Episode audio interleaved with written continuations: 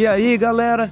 Esse é mais um episódio do Maldita Politicagem. Eu sou Alessandro. Estamos agora com o episódio número 79 para falar sobre os 30 anos do plebiscito que marcou é, a história do, da política brasileira, onde o povo brasileiro decidiu entre o presidencialismo é, e a monarquia, é, também o parlamentarismo, e para isso estou aqui reunido com o nosso Luiz Dominguinho. Tudo bem, Luiz? E aí, Ale, saudações a todos e todas. É isso, estamos aqui para fazer um, uma, um episódio comemorativo ou lembrativo dos 30 anos do plebiscito para a escolha do sistema de governo e da forma de Estado, né? Seria uma monarquia ou uma república. E o presidencialismo e o parlamentarismo. O povo foi chamado às urnas para escolher isso. Nós vamos contar isso para a nossa, nossa galera no episódio de hoje. O, a, o, o, tema do episódio foi de autoria, né, do nosso querido GG Staub, né? Tem que ter Isso, pô, também. Ele, ele, é base orgânica do Maldita Politicagem e recomendo alguns episódios, dependendo da audiência, a gente nunca mais escuta ele. Tem uma imagem inicial pra gente, Luiz? A imagem inicial é o seguinte: existe um, um, um político atualmente de destaque no Brasil que anda muito serelepe, volta e meia ele dá entrevista falando que o Brasil tem que mudar o sistema de governo em direção a um sistema chamado semipresidencialismo, é o tal do Arthur Lira, presidente da Câmara. Por que o Arthur Lira, um, um sujeito abnegado, desinteressado, vai sugerir a mudança de um regime de governo para o semipresidencialismo, abandonando o presidencialismo puro? E o que, que significa com esses termos? é o que a gente vai abordar no episódio de hoje. Vale dizer que quase todos os governos já aparece essa mudança. Alguém quer falar em parlamentarismo ou semipresidencialismo, apontando defeitos no presidencialismo. A gente vai discutir por que esse tema nunca sai da pauta e como que ele se estabeleceu lá nos anos 80 e 90. E tem que fazer os agradecimentos aqui. O pessoal gostou muito da capa do último episódio sobre o anarcapitalismo. Mandar um salve para os ouvintes que gostam da nossa identidade visual. O Bill estava inspirado, né? E lembrar que se você gosta do conteúdo, considere ajudar na nossa campanha de financiamento coletivo para que a gente continue tocando esse projeto brancaleônico lá no apoia.se barra maldita politicagem. Ou, caso contrário, caso você não tenha condições de nos ajudar, procure ajudar compartilhando nos grupos de WhatsApp, nas suas redes sociais, e indo no Spotify colocando cinco estrelinhas para que isso aumente o engajamento da gente dentro do algoritmo do Spotify e o conteúdo chegue mais longe do que chega atualmente.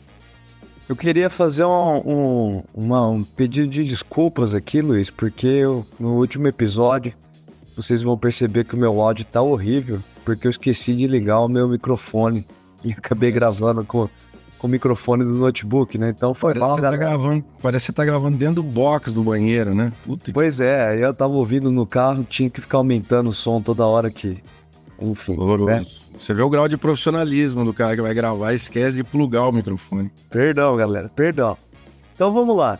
No primeiro bloco a gente vai tentar separar, então, trazer basicamente quais são as diferenças né, entre o parlamentarismo e entre o presidencialismo é, tentar explicar basicamente isso e mostrar como foram as eleições do plebiscito de 1990. Eleições não, né? Como foram os resultados né, do plebiscito de 1993. No segundo bloco, a gente traz as discussões mais amplas sobre o assunto, algumas posições de especialistas. Vamos também mostrar para vocês como foram as campanhas né, de defesa ao presidencialismo, parlamentarismo e monarquia no Brasil. No terceiro bloco, como de sempre, a gente traz algumas histórias que ilustram o tema do episódio, uma maldição resolvida e uma luta de gostos direto de 1993.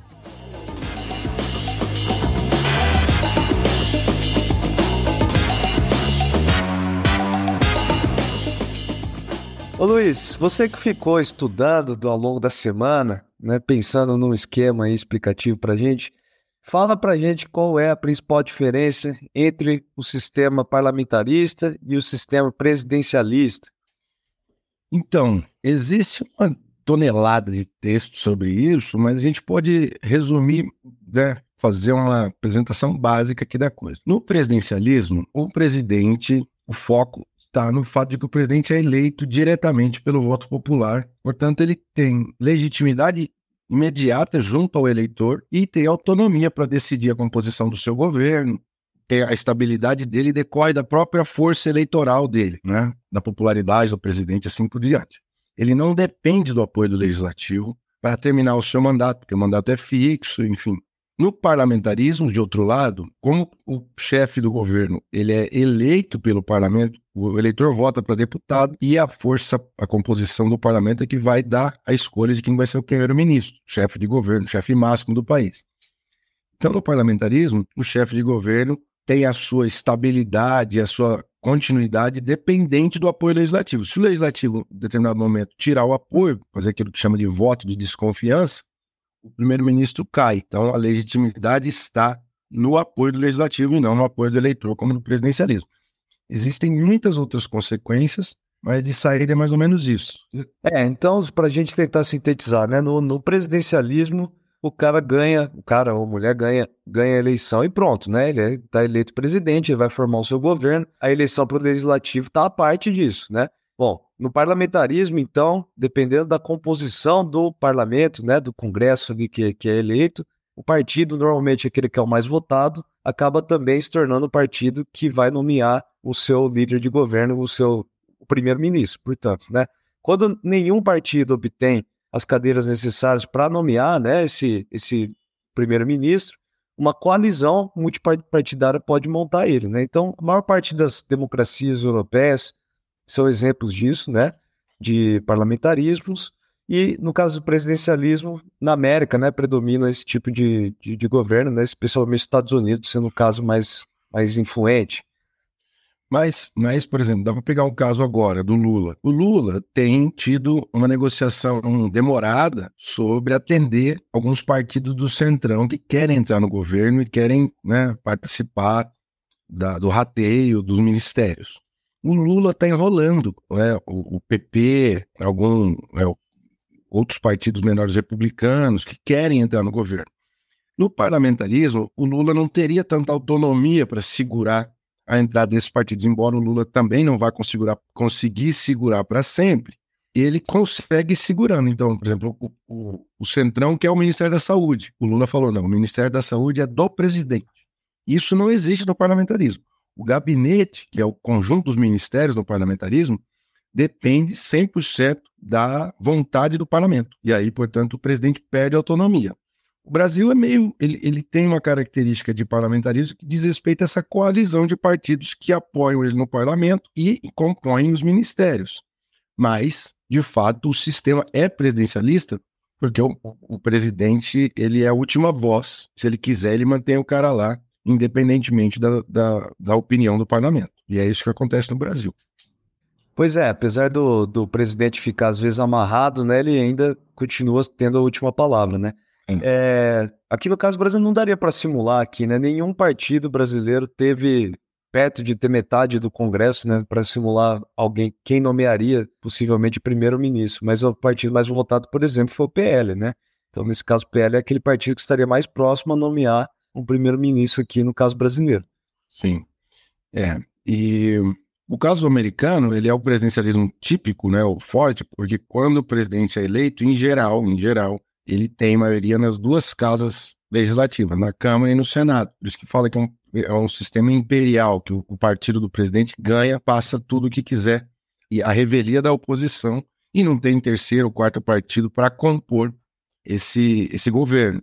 Mas, de fato, na América Latina, a maior parte dos países são presidencialistas multipartidários. Então, o presidente tem mandato, tem apoio popular, mas ele tem que trazer partidos para fazer parte do governo, embora a última palavra seja dos presidentes aqui na nossa região.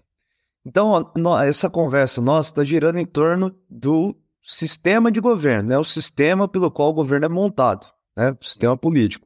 Bom, é, existia ali no, no plebiscito de 93, que a gente vai começar a falar também, uma discussão quanto à forma de governo, né? Se é, seria monarquia ou se seria república. Então, só para passar rápido nesses dois conceitos, quer falar aí, Luiz? É, monarquia é o chefe de Estado. Monarquia. Monarquia, essa, essa coisa, né? O Brasil foi uma monarquia parlamentar no Império, e o chefe de Estado, aquele que responde pela unidade nacional, faz a, a relação exterior, né? recebe outros chefes de Estado, é o rei, é o monarca. O caso mais famoso sempre é o caso da Inglaterra, que agora tem o, Charles III, depois da rainha Elizabeth II.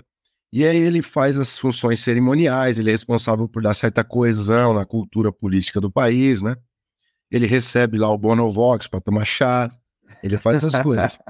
Num país como República Presidencialista, que é o caso brasileiro, o presidente ele faz as duas coisas. Ele tem o chefe de Estado, cuida da unidade nacional, é o fiador do sistema político, né, junto à população, mas ele também cumpre o papel de chefe de governo, que é chamar reforma política, reforma econômica, reforma tributária, responder por casos de corrupção, crises econômicas. É o, pres o presidente faz as duas coisas. Então, o cargo acumula as duas funções. Na República, você não tem poder transmitido de família para família. É aquela coisa de que é. não existe um depositário consanguíneo da ordem política, como é no caso da rainha, que passa por filho, passa por neto, passa por bisneto, essa coisa toda. Enfim. Então, gente, lá em 1993, assim como estava previsto, né, numa disposição transitória da Constituição de 88 nossa, é, nós tínhamos marcados para setembro daquele ano um plebiscito que decidiria qual seria a forma e o sistema de governo. Então, forma de governo entre monarquia ou república e sistema de governo parlamentarismo ou presidencialismo. Só que o nosso amigo Fernando Collor resolveu aprontar bastante durante o governo dele. As coisas começaram a tremer pelo Brasil, né? A política ficou toda aquele, aquela zona de conflito e resolveram, o Congresso resolveu adiantar, né, antecipar plebiscito que seria em setembro, aconteceu em abril de 93. Né, e essa, essa história que a gente vai contar melhor. No segundo bloco a gente vai, vai entrar na, nas, nas campanhas que foram, foram, foram engraçadas.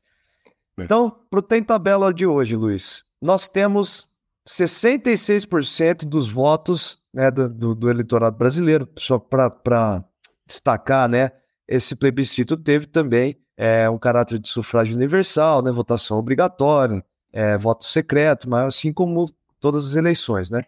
E ali, e ali naquele momento, o Brasil, os brasileiros escolheram majoritariamente pela República, 66% dos votos válidos para é, República e 10% para monarquia, né? Votos válidos não, desculpa, votos virais, né? É, sabe qual é o estado, Luiz? Você não pode olhar na cola ali, hein? Se o senhor está roubando.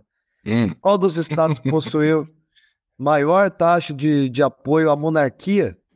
Eu não lembro, não. Nunca não vou me lembrar. Qual você chuta? Tem um que. Um dos três não, aqui, eu vou falar três. O Rio, porque a família real era do Rio. Perfeito. Então, o Rio de Janeiro é o segundo estado que mais votou a favor da monarquia, com 16,3%. O primeiro foi São Paulo, que tem a ver com aquele indivíduo que você ficou estudando essa semana aí, né?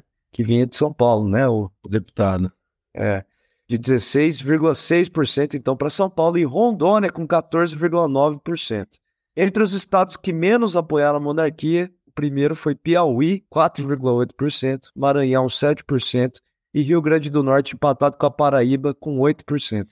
Bom, mas... A maior parte dos, dos, dos, estados do Nordeste votaram muito é, a favor da República, contra a monarquia, portanto mas muito, muito modesto, né? Baixíssimo o apoio para a monarquia, né? Não passando nem 17% em nenhum estado. É baixo, mas é, é baixo, mas surpreende o número de lunático também, né? É baixo, mas não tão baixo, assim, 16%. É, isso, não, mas, mas não, não faz nem sombra na, na votação da República, né? Agora, 17%, 16% de, de gente apoiando um regime que foi extinto no Brasil em 1889, lá em 93, 104 anos depois, é bastante gentinha até, bom, a verdade. É. Só para completar, brancos e nulos somaram 23,7%. E aí a coisa foi um pouquinho mais equilibrada na eleição quanto ao sistema de governo, né? 55% dos votos foram pra, para o presidencialismo. Ali a gente decretou então o nosso modelo que segue até hoje, o parlamentarismo recebeu 24% e brancos e nulos 19%. Não achei o, a, o posicionamento dos, dos estados contra esse dado aqui.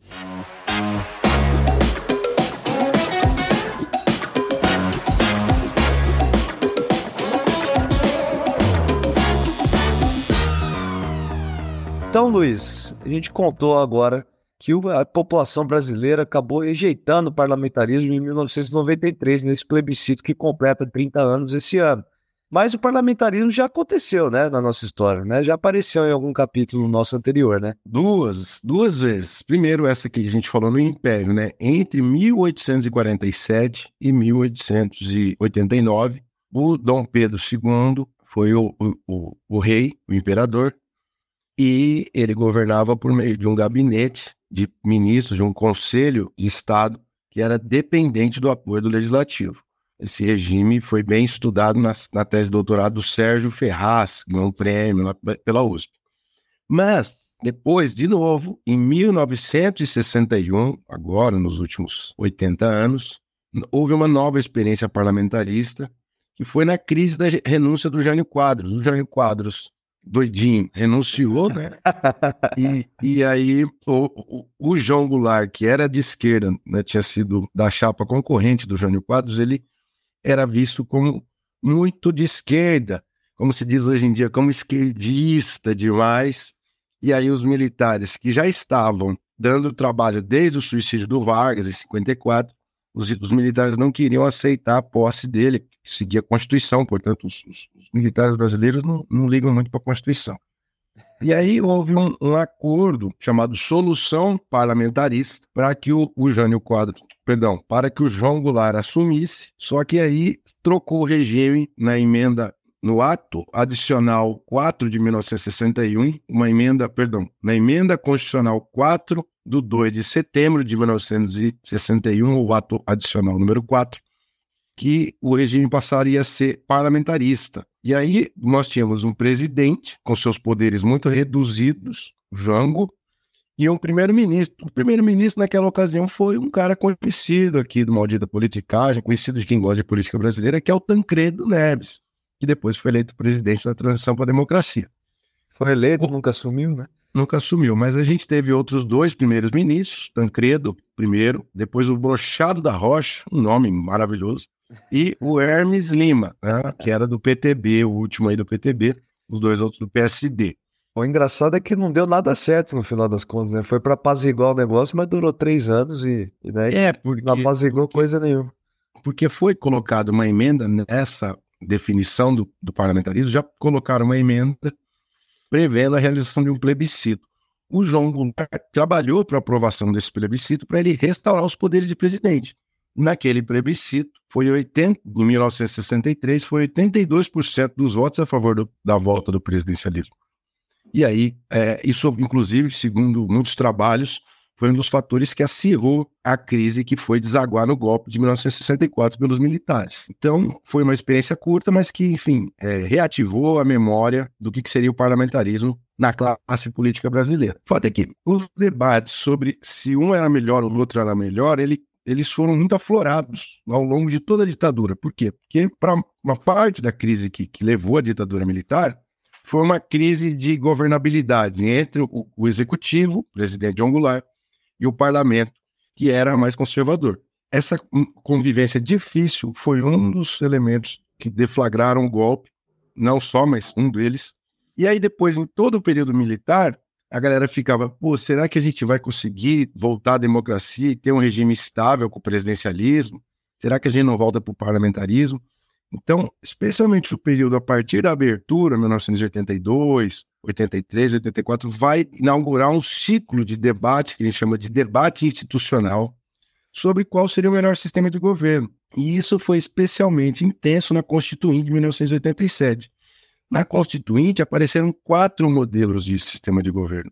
Presidencialismo de gabinete, um sistema misto, depois um presidencialismo parlamentarizado. O debate era intenso num, num na opinião pública, nos jornais, na OAB, nos meios acadêmicos. Então, existe uma porrada de publicação sobre essa história, uma história muito rica, dia a gente pode até aprofundar. Aliás, a Constituinte, tá, a Constituição vai completar agora 35 anos, né? Então, foi ali que esse pau comeu. E a controvérsia foi tão grande que eles não conseguiram dirimir, reduzir todo o debate e, e falaram: vamos, vamos botar o presidencialismo e daqui cinco anos, que foi em 93, a gente faz um plebiscito para jogar o problema para a população. Foi isso que se deu. Mas ali na Constituinte, você tinha dois grupões que se opunham nisso. A, a galera da tal da Comissão de Sistematização da Constituição, que era a, a comissão mais poderosa, que tinha figuras de destaque como Fernando Henrique, Mário Covas, que defendiam o parlamentarismo. E, do outro lado, aquele que é o famoso centrão, mas não é esse centrão de hoje, é o início do centrão, que era o, a galera mais fisiológica ligada ao presidente de então, que era o José Sarney. Galera, alas do PMDB, do PFL. Ali você tinha a turma do presidencialismo. Na comissão de sistematização, que ficou como sendo o esboço da Constituição, venceu o parlamentarismo. Só que no plenário, do, da, do plenário geral, o Sarney mobilizou a tropa dele e ele tinha apoio dos governadores, que os governadores eram candidatos a presidente em potencial, e foi a votação, o primeiro turno da votação do presidencialismo ou do parlamentarismo no plenário da Constituinte, foi a única votação em que compareceram 599 de todos. Compareceu todo mundo para votar, graças a essa tropa que o Sarney mobilizou. E a vitória foi acachapante a favor do presidencialismo. Eles deram, eles deram overlap, eles deram rasteira na galera da comissão de sistematização, vencendo por 344 votos a 212, se eu não me engano, a, a escolha pelo presidencialismo. Isso, essa briga foi tão forte que foi uma das principais causas de criação do PSDB. A galera do PMDB de São Paulo, que era um PMDB mais modernão, né, uma galera... Eu vi mesmo na monarquia lá no negócio. a galera mais moderna. Não, não, mas você tem essa... São Paulo é um estado heterogêneo, né? Mas essa galera do PMDB de São Paulo, Franco Montoro, Cobos, Fernando Henrique, galera mais intelectuais, eles eram muito favoráveis ao parlamentarismo e o PMDB mais raiz, o PMDB mais tradição, era presidencialista, o Sarney, inclusive. Boa, a galera ficou tão, tão braba esse, essa, com, com, a atitude do Sarney que eles falaram: não tem mais espaço para gente no PMDB, vamos criar um partido nosso. E aí nasce o partido da social-democracia brasileira, ou PSDB, por essa razão e outras. Mas esse está na causa de origem do PSDB. O famoso Partido Tucano, que, que tem sido, tem se tornado cada vez menor, né, atualmente. Bom, Luiz, gostei do overlap ali, hein? Overlap. Oh, overlap. Gostei do overlap, me senti numa reunião de uma startup. Vamos lá. E aí, essa galera toda, então, em 1993, né, muitos desses atores que o Luiz estava tá, mencionando participaram também das campanhas é, quanto aos projetos que seriam votados, né? Então, formaram-se grupos né, de apoio ao presidencialismo, grupos de apoio ao, à loucura, né, ao, à monarquia e ao parlamentarismo. Vamos passar um pouco para os detalhes desses grupos aqui. É, eu fiquei matutando ao longo da semana e falei assim, pô, tudo bem, o debate sobre presidencialismo e parlamentarismo, ele não chegou a bom termo na Constituinte, né? Porque o Sarney ganhou meio que dando um passo amanhã. Ele não tinha acordado, não tinha combinado com o PMDB. Então houve um, um descontentamento muito grande que justificava. O debate era tão gigantesco e, e ninguém concordava, porque havia muitas variantes de cada um dos modelos, que fazia sentido você fazer uma discussão ampliada típica de um plebiscito. Agora eu fiquei matutando, como entrou esse negócio da monarquia que não tinha esse debate? Porque entrou meio que uma jabuti, uma jabuti ali, né? Tipo, botaram assim, bota esse negócio do, do, da monarquia junto. E aí foi um deputado de São Paulo, que eu sempre me esqueço o nome dele. É Antônio nome? Henrique Bittencourt Cunha Bueno. Olha lá, o bichão da goiaba. Ele era um deputado de São Paulo, disse que ele era amigo do Pedro de Alcântara Gastão de Orleans e Bragança. Aí, ó, ele era amigo, ele era brother desse cara, e aí ele colocou junto da, da proposta para fazer o plebiscito sobre o sistema de governo presidencialismo parlamentarismo, ele colocou a necessidade de votar se haveria opção pela monarquia ou pela república. E, de fato, a galera do parlamentarismo achava que fazer esse debate poderia trazer mais apoio popular. Um tiro no pé, né? Porque a monarquia trouxe menos votos do que o próprio parlamentarismo. Então, talvez se o debate fosse só sobre o sistema de governo, talvez fosse mais vantajoso para os defensores do parlamentarismo. Bom, acho que não, né? Bom, sei lá. a gente não vai saber nunca. Mas sabe que tem uma briga, né? Tem a briga na família real, né? Tem a corrente é. de. Os, é car os, caras brigam pelo trono que não existe. É, tem a corrente de, de, vassouras e a outra, a outra linhagem, como é que é? é Petrópolis, né? Petrópolis, isso. Então, eles brigam por uma, por uma, uma coroa e uma cadeira que não existe, né? É, pois é. Que coisa deprimente. Vamos lá, ó. 1993, então, é, a campanha durou dois meses, né? Antes de abril, então, daquele ano. Foram dois meses de debate, de campanhas em rádio, em televisão, que nos rende um material aqui bacana para a gente explorar aqui. Então vamos lá, ó, só para ilustrar para todo mundo, né? O presidencialismo, a frente presidencialista, utilizou como tática né, a memória das diretas já em 1983. Né? Então, ó, nós lutamos para o retorno da democracia, para o retorno de um sistema de escolha popular, né? E, e, estamos aqui agora defendendo o presidencialismo. Então, incluía nessa frente o PDT, o PT, o PFL, o PMDB, o PTB, é o grande parte dos, dos partidos com as lideranças políticas que estavam lá presentes também na Diretas Já. O Luiz contou um pouco dessa história. Vamos ouvir o, o jingle querido aqui. Governou a monarquia e o parlamentarismo pode replicar presidencialismo.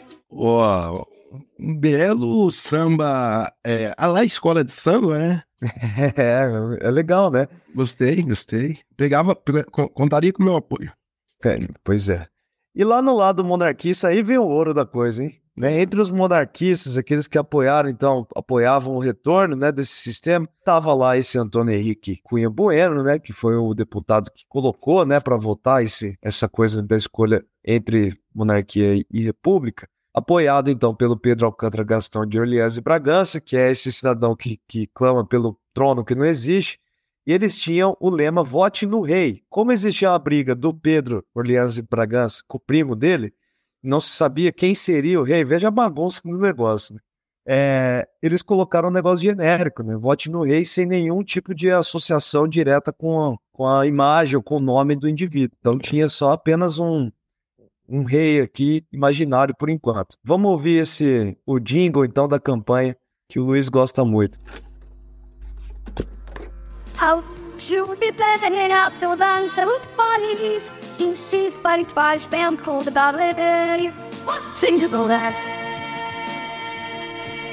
To that Esse jingle é uma das coisas mais tenebrosas. Paz e justiça dentro da lei. Bati no rei. e, e, duas garotas propagandas, né? A Cissa Guimarães e a Nívia Selman. Caramba, que, que direto do túnel do tempo. Você chegou a ver nas suas consultas ali se teve, tiveram muitos políticos que aderiram ao movimento ou não? Não, não, é, não, teve apoio partidário aberto. Para quem, quem puder, né, boa parte dessa narrativa histórica aqui que a gente está fazendo, a gente tirou dos arquivos da, do Senado. É, e ali tem os relatos que os, os deputados na época conversavam e tinha alguns caras que defendiam, os caras menores ali dentro, né? E o pessoal tudo tirava sarro dos caras, né? Pô, eu vou, eu vou pedir no mínimo um, um, um títulozinho lá para ser conde do Acre. o cara falou. Muito bom. É, vamos lá então, agora para o último ponto aqui. Luiz, eu trouxe uma, uma parte maravilhosa para você, separei um trecho que você vai adorar porque a grande briga que tinha né, entre os parlamentaristas, grande, o grande desafio que eles tinham era explicar para a população brasileira o que era parlamentarismo. Eles tinham uma dificuldade tremenda de fazer a população entender o que seria parlamentarismo. Ninguém conseguia entender, e aí eles fizeram a tática mais bem sucedida do Brasil, né, que é comparar com o futebol. Veja só acharam até uma interessante semelhança entre o parlamentarismo e o funcionamento de um clube de futebol. Veja, o presidente do clube é eleito pelo voto direto, igualzinho ao presidente parlamentarista, que também é eleito por voto direto. Aí, o presidente do clube indica um técnico que tem um plano capaz de cuidar do time do jeito que a torcida quer. No parlamentarismo é muito parecido.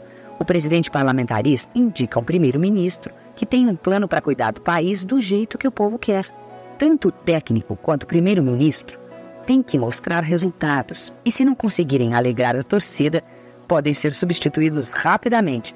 Tem que mostrar resultados, então, Luiz, tá vendo? se o Luxemburgo lá é técnico, você não gosta, né, o parlamentarismo te, te, te permite trocar o técnico se você não trouxer resultados. O que, que você achou? Gostou do trecho, do explicativo ali? Muito bom. A gente vai tentar colocar depois no, nas nossas redes sociais esse vídeo maravilhoso. Mas é, é um bom, é uma boa tentativa de fazer uma coisa didática, né? Porque você tem o presidente do clube eleito pelo voto direto, seria o presidente da República, e o primeiro-ministro, indicado pelo presidente e aprovado pelo parlamento, que seria o técnico de futebol. É, eu, eu, só que é, ali o, o, os jogadores seriam os parlamentares, né? Então, mas veja, mas veja só, é, a campanha pró-presidencialismo estava muito mais poderosa do que do parlamentarismo e do, monar do monarquismo, da monarquia, né?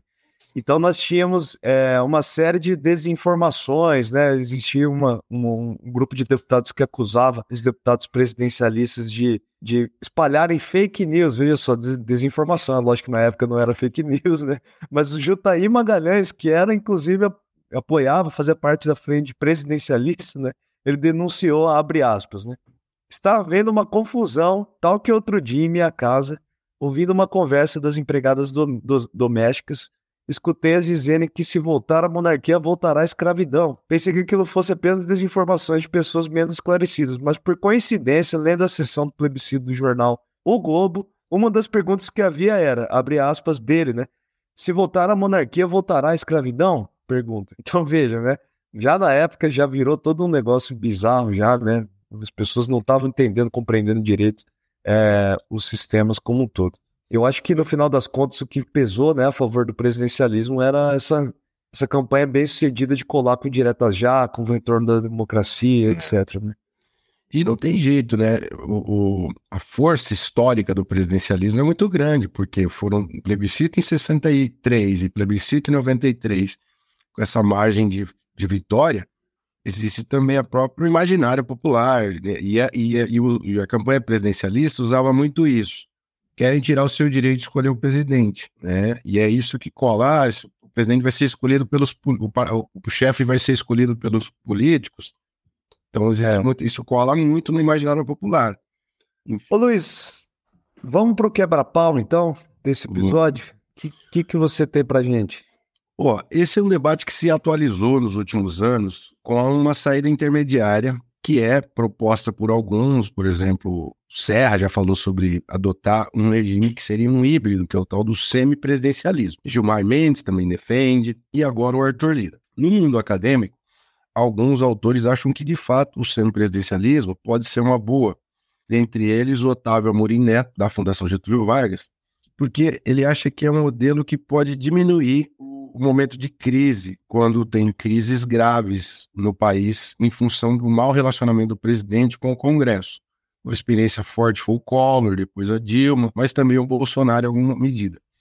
E aí, assim, o semipresidencialismo vai ter o presidente eleito pelo povo, ele indica um primeiro-ministro que vai contar com o apoio do parlamento. E, e esse primeiro-ministro monta o gabinete. Então, o presidente tem algumas atribuições, cuida da defesa, cuida das relações exteriores, apoia o primeiro-ministro, mas o primeiro-ministro, de fato, tem as funções governamentais.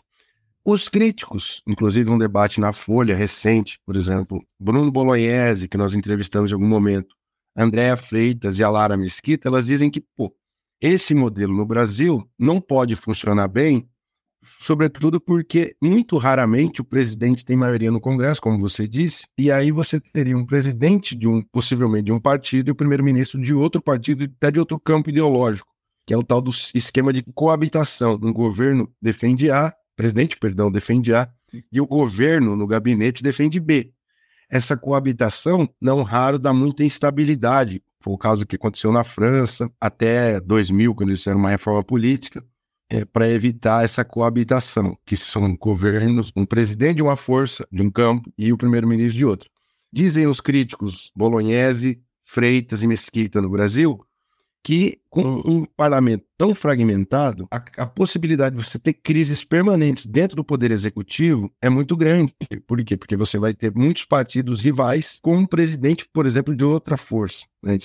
Seria exatamente o caso agora de um presidente como o Lula e o primeiro-ministro seria o Arthur Lira. É. E aí você teria o tempo todo o presidente tentando enfraquecer o primeiro-ministro. Então você teria um primeiro-ministro que depende do apoio do parlamento e depende do apoio do presidente. E aí você teria muito mais instabilidade seria pro, pro Amorim Neto favorável, você teria uma válvula para diminuir a crise de presidentes ruins. Para os críticos, você introduziria mais instabilidade. Sim. Seria por aí. O que, que você acha, Japão? Você tem uma opinião formada? Não, eu vou, eu vou de acordo com, com, os, com as pesquisadoras e o é, André Freitas, o Bruno Bolognese e a Lara Mesquita.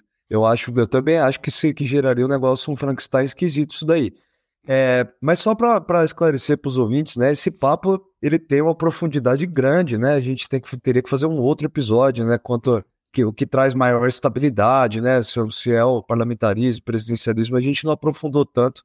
É, nosso intuito aqui era mais explicar as diferenças básicas e, é, e relembrar desse fato histórico nosso aqui, né? Que foi o plebiscito de 93.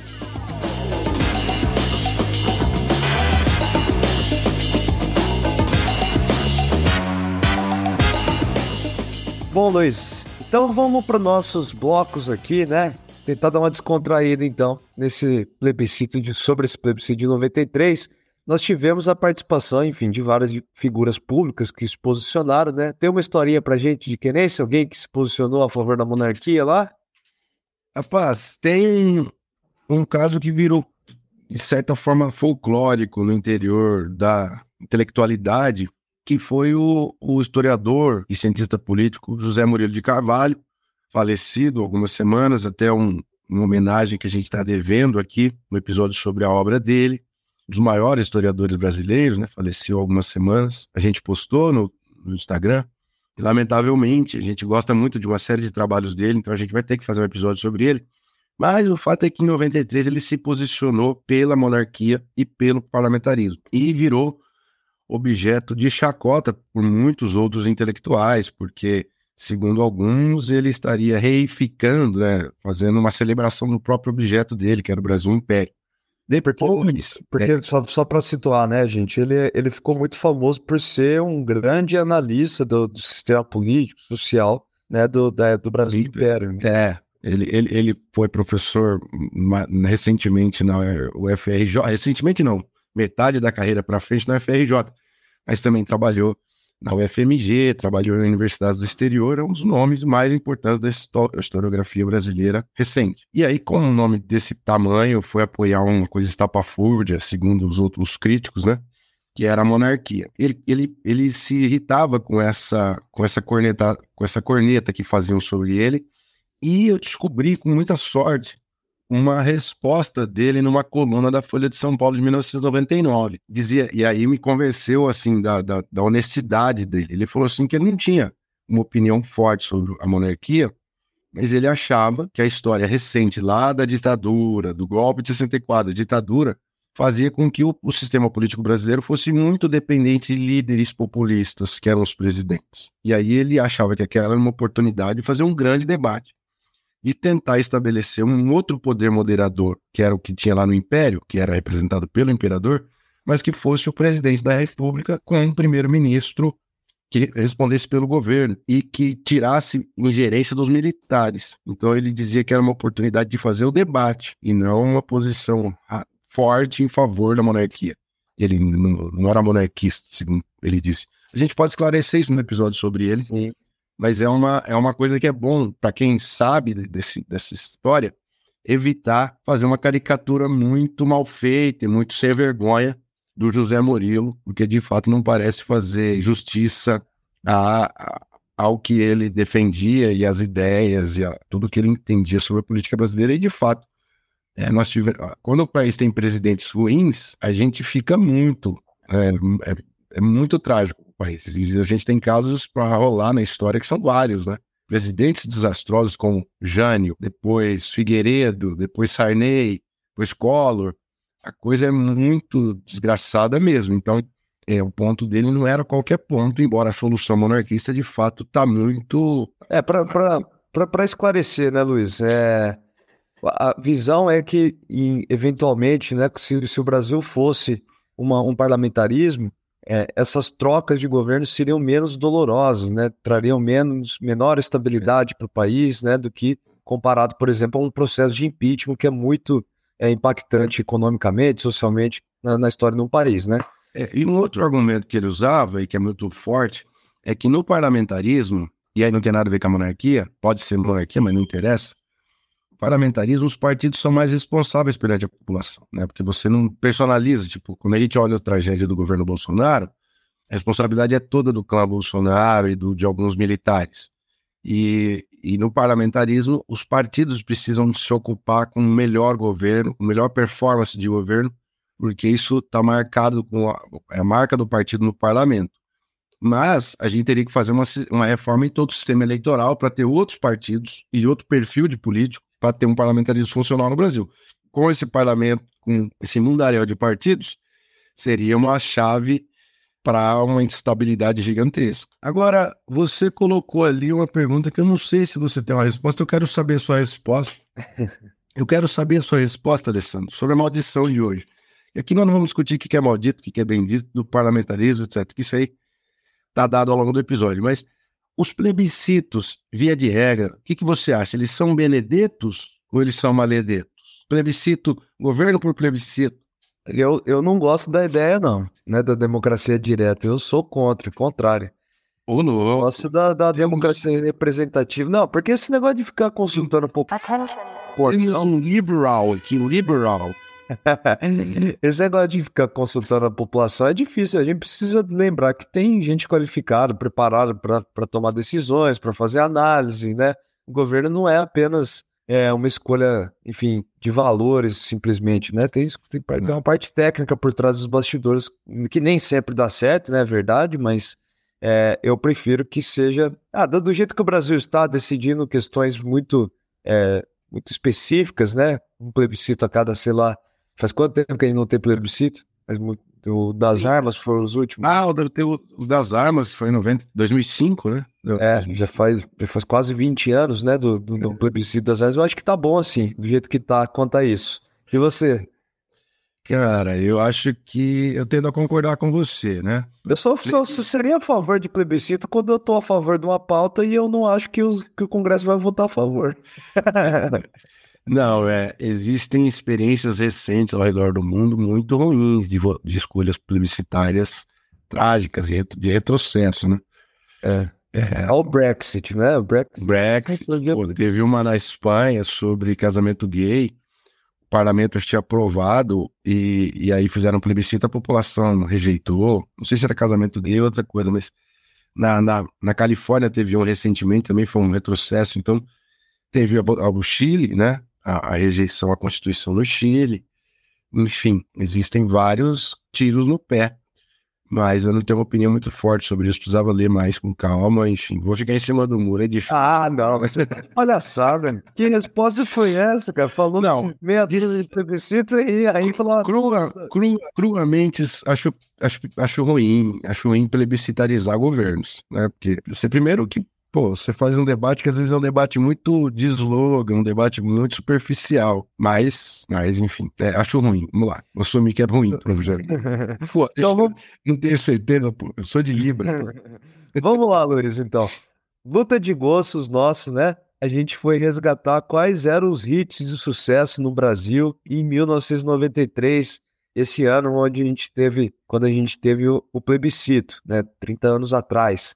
E lá a gente selecionou duas. Selecionei aqui, Luiz, para você escolher duas músicas que são. Coloquem aí, pessoal, porque essas daqui a gente não vai poder executar aqui, né, no, no nosso episódio, senão vão derrubar o nosso episódio. Mas estamos falando da música O Mais Belo dos Belos, né, da Daniela Mercury, e a música que, que se chama Amor, só para contrariar aquele grupo de samba pagode dos anos 90. Luiz, qual você prefere? Rapaz, eu, eu tô realmente dividido na, nesse momento de hoje, na gravação de hoje, porque também não tô com muita clareza. Gosto demais das duas. Essa Daniela Mercury, é, essa música Mais Bela dos Belos, nós usávamos na República para fazer faxina lá na época de 2000, por aí. Nosso, então você nosso... escutava uma vez por ano só, né? Pra fazer... Claro que não, semanal, semanal. É asseio. o Reginaldo gostava de colocar essa música, então ela me leva para os momentos de bagunça e faxina. Por outro lado, só para contrariar ali, o tio Norberto, lá em Querência, ele, ele levava nós para jogo, para assistir o jogo no campão, e ele, ele era o técnico do comercial Futebol Clube de Querência, uma máquina de vitórias. E ele, e ele ia pegando os jogadores, tinha a Paraty, ele ia pegando os jogadores e a gente ficava lá no, no porta-mala da Paraty quando era moleque. E aí ia tocando um pagodinho para criar o clima do jogo. Gosto das duas. Mas aqui eu acho que eu vou ficar só para contrariar, porque é um pagode gostoso, uma levada boa ali.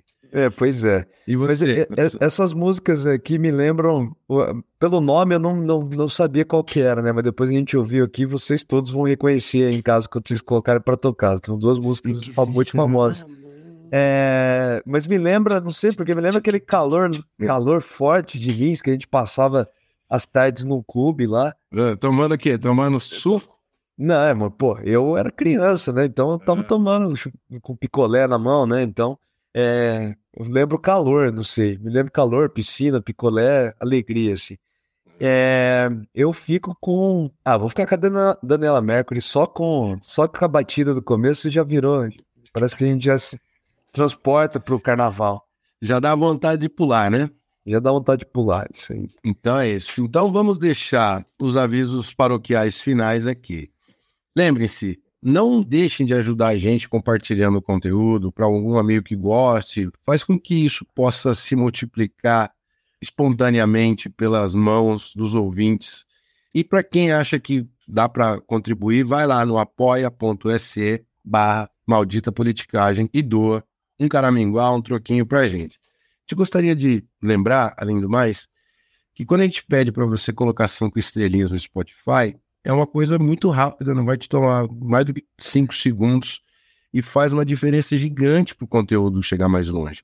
E, sem sacanagem, galera muito desleixada com as cinco estrelinhas. Pô, bota cinco estrelinhas lá se você não colocou, né? Não vai, não vai arrancar seu dedo, não. É, a gente tem que criar gordura para quando a gente começar a sofrer ataque dos monarquistas, a gente ter bastante avaliação dos, positiva. Dos ANCAP, dos monarquistas, eles vão vir, pô, eles vão vir detonando. Então a gente precisa ter cinco estrelinhas lá. Façam isso, pelo amor de Deus. E é isso, deixar um salve para todo mundo, a galera que tem chegado para ouvir, galera de outros estados. Um salve para todos os, os, queridos engajadores de sempre. E de passar a palavra para você se despedir eloquentemente, japonês. um abraço, galera. Falou, um dominguinho.